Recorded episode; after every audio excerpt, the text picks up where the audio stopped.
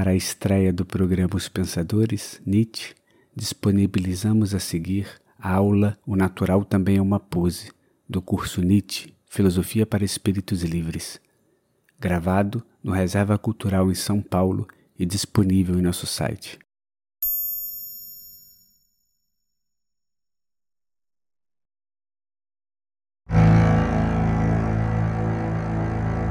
Aqueles que não conseguiam escutar a música julgaram como loucos aqueles que dançavam.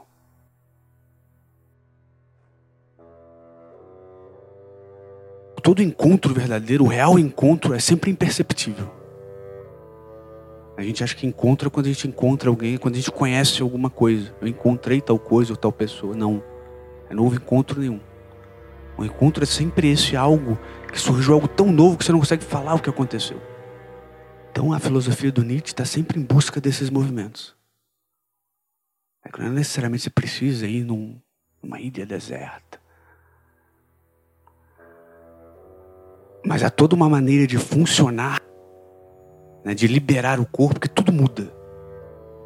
É quando a gente começa a extrair o sentido das coisas, não mais o significado.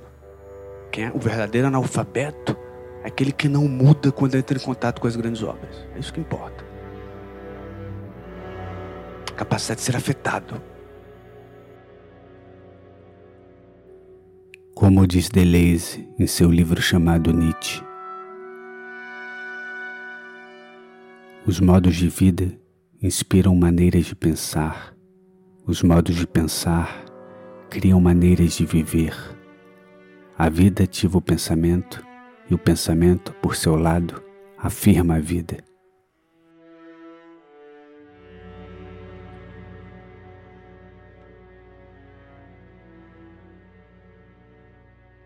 É sobre o significado, né? Ele é sempre o predicado de um enunciado lógico.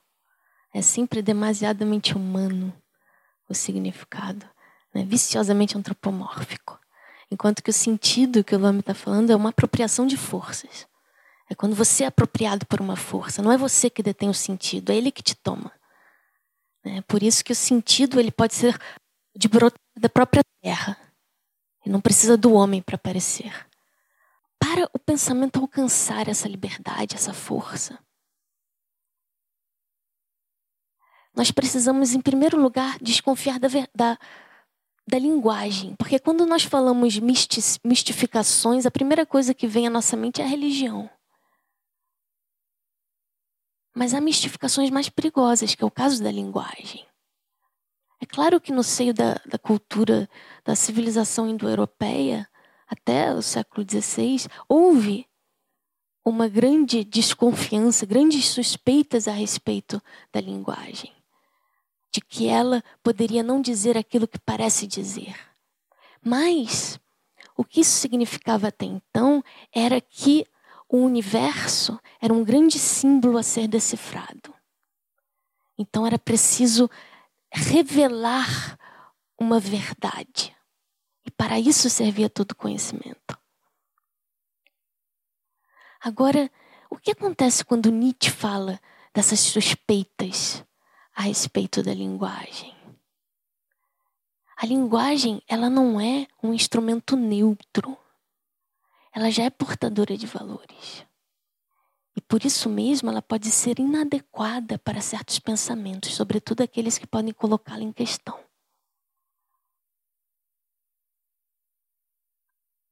E mais, há formas de falar que não precisam se articular logicamente, de forma verbal. É o mar, é um gesto mudo, são os caminhos que se cruzam, é o farfalhar das árvores. O primeiro templo de Zeus na Grécia era um imenso carvalho, uma árvore gigantesca.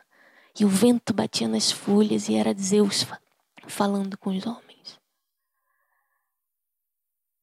Então, há formas de dizer que não passam pela linguagem, que correm, são fluxos que correm sob as palavras. E a arte, ninguém melhor do que a arte para nos mostrar essa possibilidade. É que não corre no, no campo da consciência. É sempre o menor do que o mínimo da consciência. Isso que nós chamamos consciência é um comentário mais ou menos fantástico sobre um texto não sabido, talvez não sabível, porém sentido. Nietzsche, Aurora. Então, encontro com a arte são esses segundos, mas sempre são grandes demais. Como diz Dostoiévski, Noites Brancas, né? Mas bastam alguns segundos, basta um dia para a felicidade de um homem. Ao mesmo tempo, quando esse funcionamento ocorre, como ele não é mais do campo orgânico, cronológico, ele é do campo de um excesso, um transbordamento, que às vezes até leva à sobrevivência. É tão grande, é grande demais. Os artistas são como baleias, né, que vão pro fundo do mar, sem respirar, em profundezas que a gente nunca viu, a gente não tem olhos, fôlego para alcançar. E a baleia tem que voltar à superfície com os olhos cheios de sangue. Os olhos cheios de sangue apresentam uma paisagem que elas viram. Esse mundo, esse mundo outro. É sempre extrapola tanto os estados de coisa quanto os estados da consciência. E essa é a realidade. Por isso que o Lame falou que quando nós vamos ao cinema, é como se fosse uma lupa de aumento para nós enxergarmos mais verdadeiramente a realidade, ou seja, a realidade está mais próxima da ficção. Então é a ficção que vai nos revelar a face da natureza. O que nos obriga a supor que há uma oposição essencial entre o verdadeiro e o falso? Por que não poderia o mundo que nos concerne ser uma ficção? Nietzsche além do bem e do mal. Então, o verdadeiro não pode ser um elemento do pensamento. Aliás, os homens teóricos, assim como o Nietzsche chama, ou os homens verídicos, aqueles que querem a verdade, na verdade eles nunca quiseram a verdade. Eles querem é julgar a vida. E a verdade ela nasce quando o problemático da existência precisa ser justificado quando ele precisa ser remediado. Ou seja, o seu princípio genealógico é o medo. Isso Nietzsche coloca com toda clareza. E ele faz toda, todo um diagnóstico da civilização a partir do grau de morbidez ou de saúde que ele implica. E por esse diagnóstico, ele chegará a dizer que o que está na raiz da razão é um espírito de vingança. Mas para chegar lá, o Nietzsche ele vai apresentar toda uma filosofia da natureza. Poucas pessoas falam sobre isso. É extremamente vital a gente penetrar na sua filosofia da natureza para compreender esse, o funcionamento das forças e como que elas podem atravessar a humanidade. E toda a filosofia da natureza sempre se debruçou sobre a questão da relação entre o espírito e a matéria, ou a alma e o corpo, consistindo inclusive na sua pesquisa de maior dificuldade. E no mais das vezes, na hora de dos filósofos distinguirem esses dois planos que nós sentimos intimamente que se atravessam, eles os opuseram como se fossem coisas irredutíveis, caíram na, na rede do dualismo. Ou então realizaram falsas totalizações. Mas para Nietzsche não serve mais nós sairmos da confusão do tempo, das contradições das sensações para alcançar a eternidade. Ali em que lugar em que as ideias estariam intactas.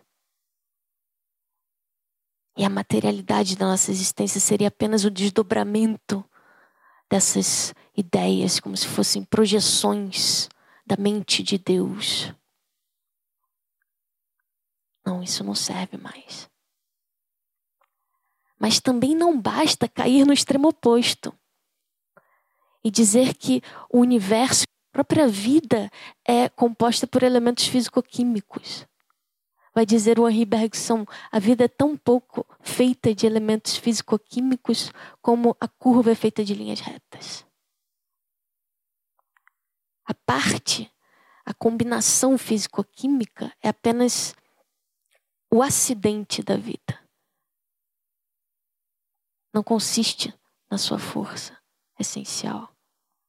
Tanto é que em outros planetas ela pode assumir formas as mais extravagantes e nós nunca poderíamos reconhecer. Adotar outros elementos químicos, ou então ter uma, uma existência vaga e esfumaçada como uma nebulosa. E ainda haver vida ali. E nós nos viciamos nas formas e achamos que a vida precisa de um organismo para ela aparecer.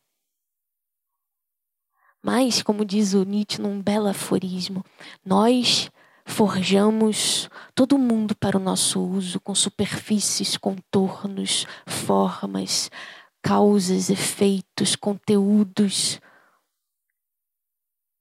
Mas, e sem esses artigos de fé, seria insuportável viver. Olha o que ele diz: artigos de fé. Mas nada disso prova coisa alguma a favor da sua existência. A vida não é um argumento, termina ele. Entre as condições de vida pode haver o erro. Então ele faz uma distinção entre as condições de vida e a própria vida. É como se nós pegássemos, por exemplo, um quadro, a tinta, né? você tem a tela, a tinta, o pincel, você tem a paisagem. Essas são as condições de fato para que uma pintura se realize. Mas quando uma pintura se realiza, quando a vida aparece, ela já sobrevoou completamente aqueles elementos. Aqueles elementos nunca seriam uma causa, eles foram usados. E é nesse sentido que o Nietzsche quer colocar. As condições de vida não provam nada a respeito da sua existência. A vida não é um argumento. E isso remete a essa ideia das falsificações, que o universo é uma grande mascarada. Cada animal, cada forma viva vai inventar para si um, um meio de, de perceber o mundo, de acordo com, em última instância, a sua sobrevivência. Há animais que sequer distinguem contornos, apenas pequenos movimentos ou algumas frequências.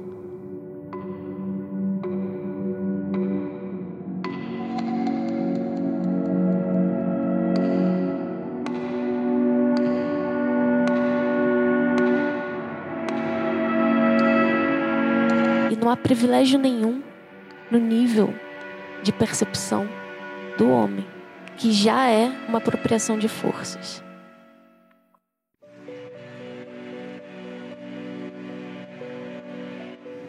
Estejamos pelo menos suficientemente afastados dessa ridícula falta de modéstia de querer decretar do nosso ângulo que apenas dele se pode ter o direito de ter perspectivas.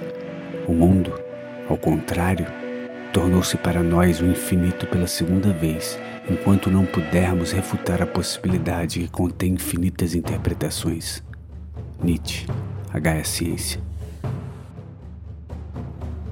Nietzsche foi o primeiro episódio do programa Pensadores, extraído do curso Nietzsche para Espíritos Livres, de Bia Antunes e Luame Cerqueira.